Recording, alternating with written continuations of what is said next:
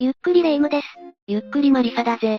ねえマリサ、暇すぎて溶けちゃいそうなんだけど、面白いことの二つや三つないかしら。急に来たと思ったらすごい要求するな。しかも面白いことを要求しといて一つじゃ満足できないとかどういうことだぜ。いや、それくらい暇なのよ。それじゃあ今日も世界に散らばる興味深い話をしていこうか。タンスに消えた少女、突如として甘くなった海水、廃鉱山に現れる幽霊、自動書記。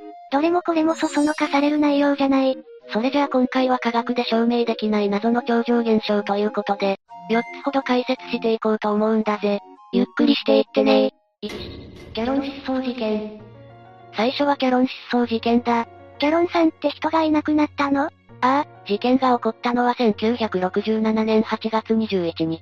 イギリスのドーセットシャー州に住んでいたウォールさん家族は、その日、7歳の誕生日を迎えた一人娘のキャロンの誕生会を開いていたんだな。なるほど、キャロンは娘の名前なのね。で、誕生日に失踪したってこと？海外の誕生日パーティーって言えばなんとなくイメージしやすいと思うんだが、近くに住んでいる友人や親戚たちも集めてワイワイしてたんだぜ。パーティーは非常に和やかなムードの中行われていたんだ。海外のそういうパーティーって大々的で盛り上がってる印象だし、あんまり大人数で騒ぐって経験がないものからすると、すごく遠い世界のことに感じるわ。楽しそうで何よりだけど。そうだな、キャロンもたくさんのプレゼントにみんなから送られるお祝いの言葉。すっかり舞い上がってしまっていたんだぜ。ふとした弾みでテーブルに置かれていたワイングラスを倒してしまったんだ。7歳だもの、舞い上がるのは当たり前だし、それくらいは仕方ない範囲だわ。というかすん、ってされてる方が怖いわよ。ただ、こぼれたワインでテーブルだけじゃなくて、彼女が着ていたお気に入りの白いドレスも赤く汚れてしまった。それはさすがに着替えくらいはしないとね。そうだな、キャロンにすぐに母親が駆け寄り、手を引いて洋服がしまってある部屋に向かったんだぜ。まあ、こういうハプニングも後々思い出話になったりするし、怪我したとかじゃなきゃ大きな問題ではないわ。すぐに着替えて戻ってパーティーの続きよ。それが洋服ダンスの中にもっと衝撃的な光景が広がってたんだ。それこそ、キャロンがワインをこぼしてドレスを汚したことなんて、ハプニングのうちに入らないと思えるようなくらいの出来事がな。え？何があったの？おもむろに洋服ダンスを開けた二人だったが、その中にはあるはずの衣装たちはどこにも見当たらず、ただただ得体の知れない煙のようなものが立ち込めているだけだったんだ。どういうこと？ダンスの中に煙って、火事が起きてるわけじゃないわよね？もちろん違うんだぜ。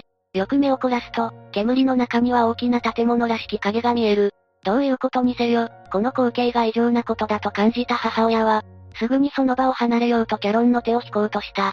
ダンスと別の空間が繋がってるってこと？いや、でもそんなことあり得るわけないけど、とにかく離れることが先決ね。だが、次の瞬間キャロンの体が目には見えない大きな力に引っ張られるように、ダンスの中に引きずり込まれていってしまったんだぜ。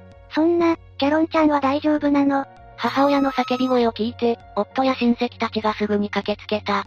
ちなみにこの時はまだタンスの中は煙が充満していたみたいだな。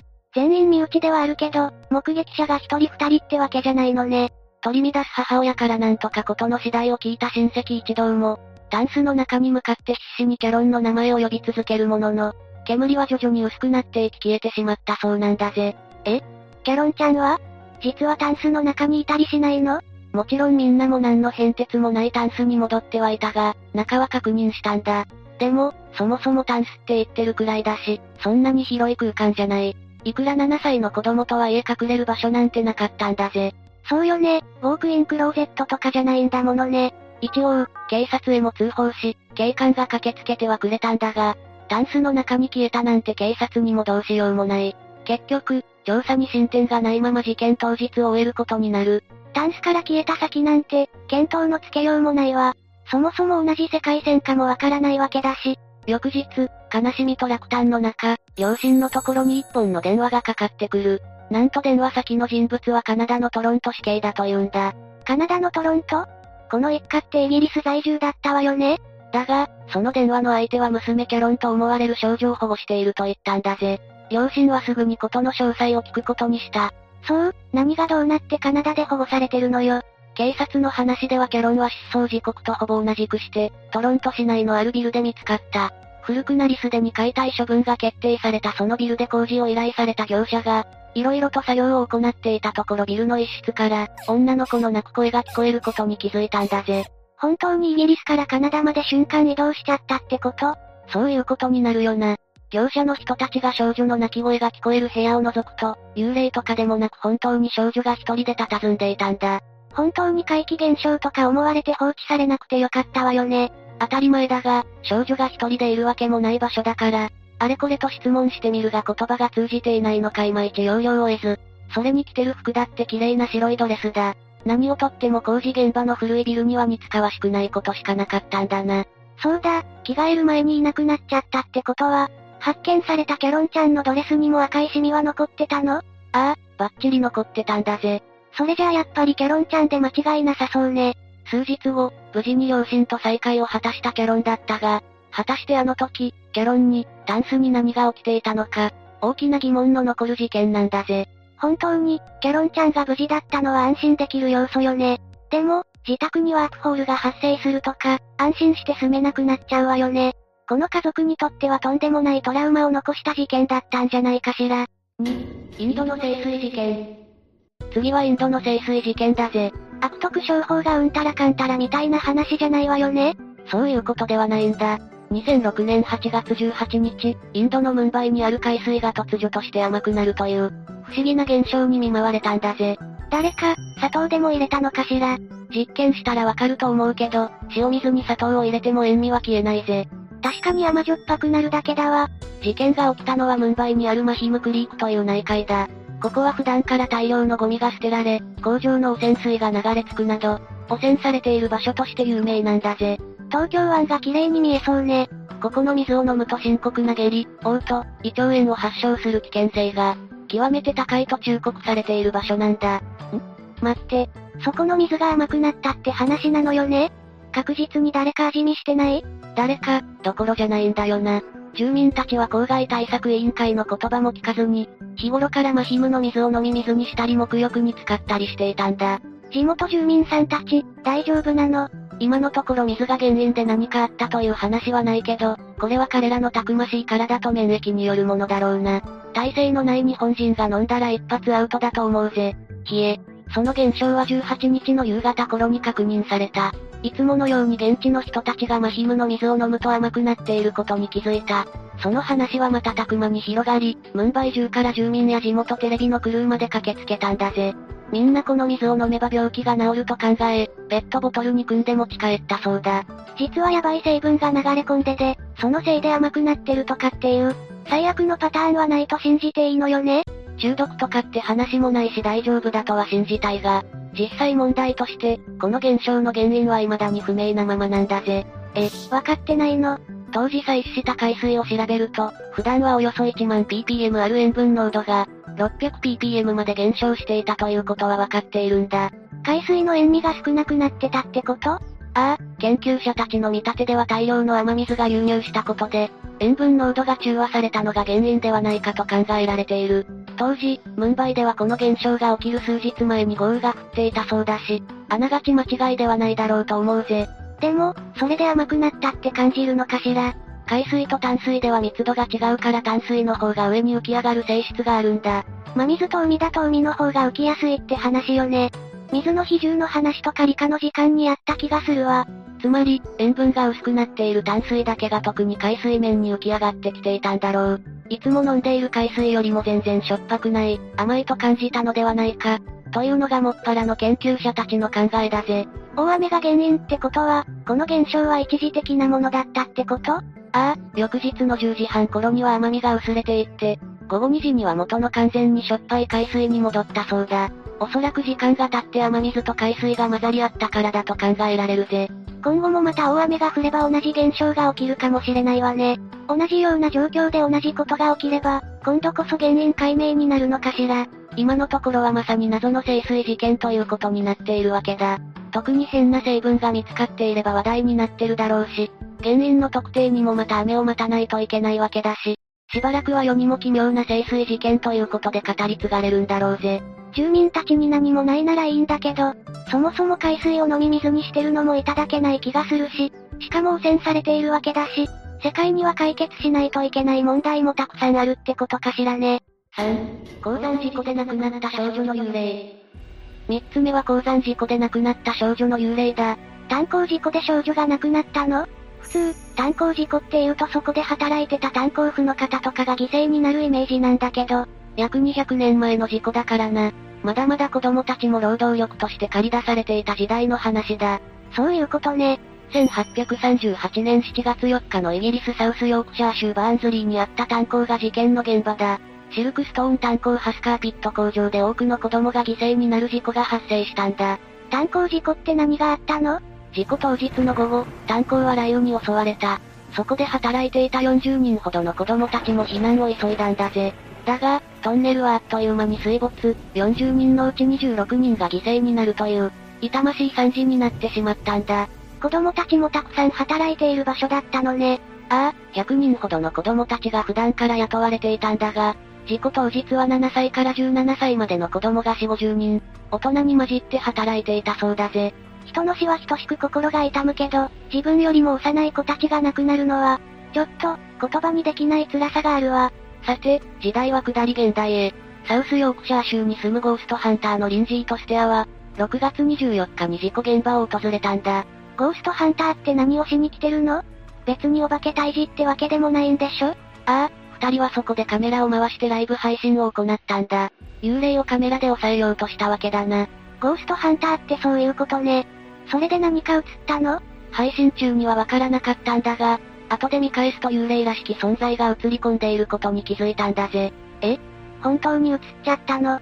その幽霊らしきものが映り込んだ場所というのも、浸水したトンネルから必死で這い上がろうとしている、炭鉱で働いていた子供の像が記念碑として建てられているところなんだぜ。それは、本当に当時犠牲になった子たちの霊かもしれないわね。その像は事件から160年目の1988年に、地元住民らによって建てられたものだったんだ。ちゃんと時間がどんなに経過しても、あの事故のことは忘れないよという思いなのかもな。同じことを繰り返さないためには、それを覚えておくこと、語り継ぐことは必須だものね。そしてその幽霊と見られるものが映り込んだのは、その記念碑のすぐ近く、右側の木の幹に白いぼんやりとしたものが映ってるんだ。それは白い服を着た少女のように見える。それがその事故で亡くなった少女だってこと？ああ、リンジーはすぐにその少女が鉱山事故で溺死したうちの一人だと感じたそうだ。でも、炭鉱で白い服で作業するのかしら。普通亡くなった時の格好で現れるものじゃない？それは亡くなった時に着せられたのが白い服だったからだろうな。溺死した子供たちは現場から回収された後、綺麗にされて白い服を着せられたそうだ。だから、この少女も白い服で現れたんだと思うぜ。白い服に縁もゆかりもないんだったら違うと思うって言おうとしたけど、ちゃんとそういう経緯があったんだって聞くと、本当にその事故で亡くなった少女が出現したんじゃないかって思えるわね。それからリンジーはその映像を見てから、胸がぐっとなるほど悲しい気持ちに襲われたそうだ。リンジーさんたちは他になんて言ってるの？少女の幽霊の顔にははっきりと目と口を見ることができます。裸足で、地面から少し浮いているように見えます。と話しているぜ。それから、この幽霊が事故の犠牲者の一人であると確信していること。魂が未だにそこに漂っているのに胸が張り裂けそうだとも話している。そうよね。200年経ってもまだずっと成仏できてないってことだものね。海外に成仏って概念があるのかは不明だけど、それから映像には臨時たちが電磁波測定器を使って幽霊との交信を試みる様子も残っているんだ。日本でいうバケタンを使ってみる的なことかしら。もっと科学的な気もするけどな。電磁波の測定をしているわけだから。それもそうか。それで、実際に更新はできたの？今のところめぼしい更新記録が残ってるわけじゃないな。特に何かあったわけじゃないみたいだぜ。そうだったのね。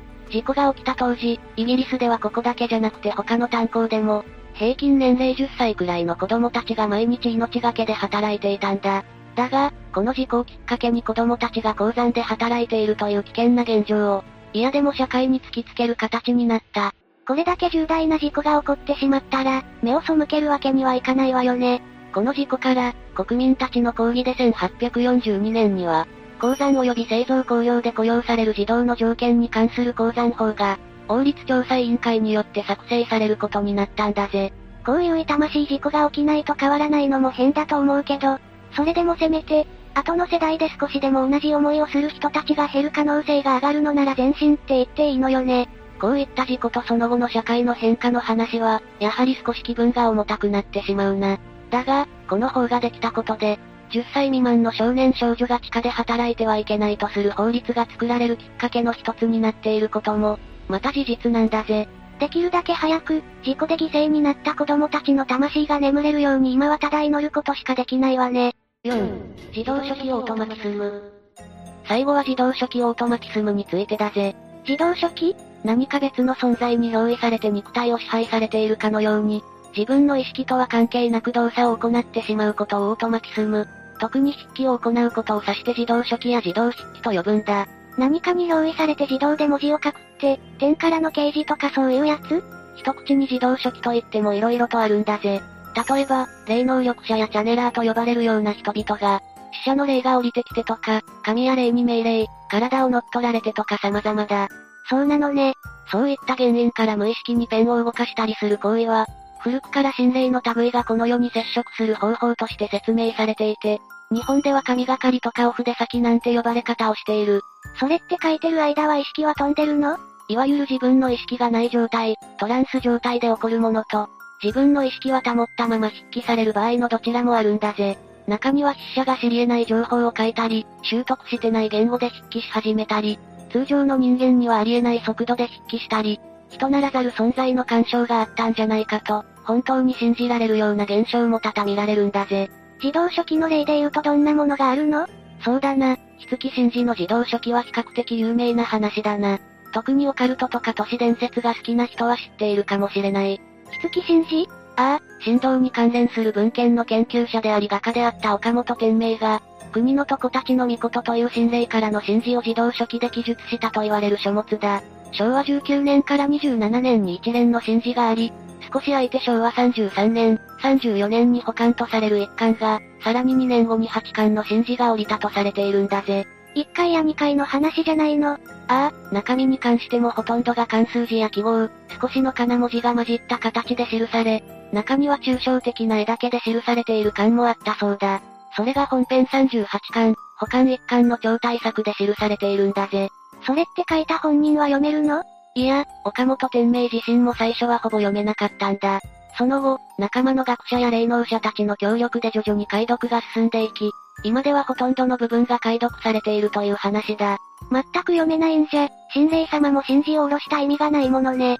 それが、一つ意味深な記述があるんだよな。この筆字は8通りに読めるのであるぞと書かれている部分があるそうなんだ。え？そんなパズルブックみたいな感じなの？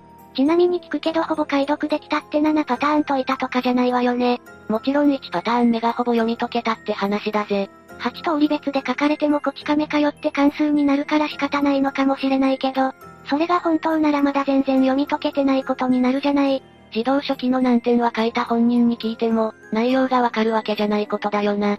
ところで自動書記が行われた時の漢字って言い伝えられてたりしないの？進学系の学者だったらちゃんと残してそうなものだけど、もちろん残ってるぜ。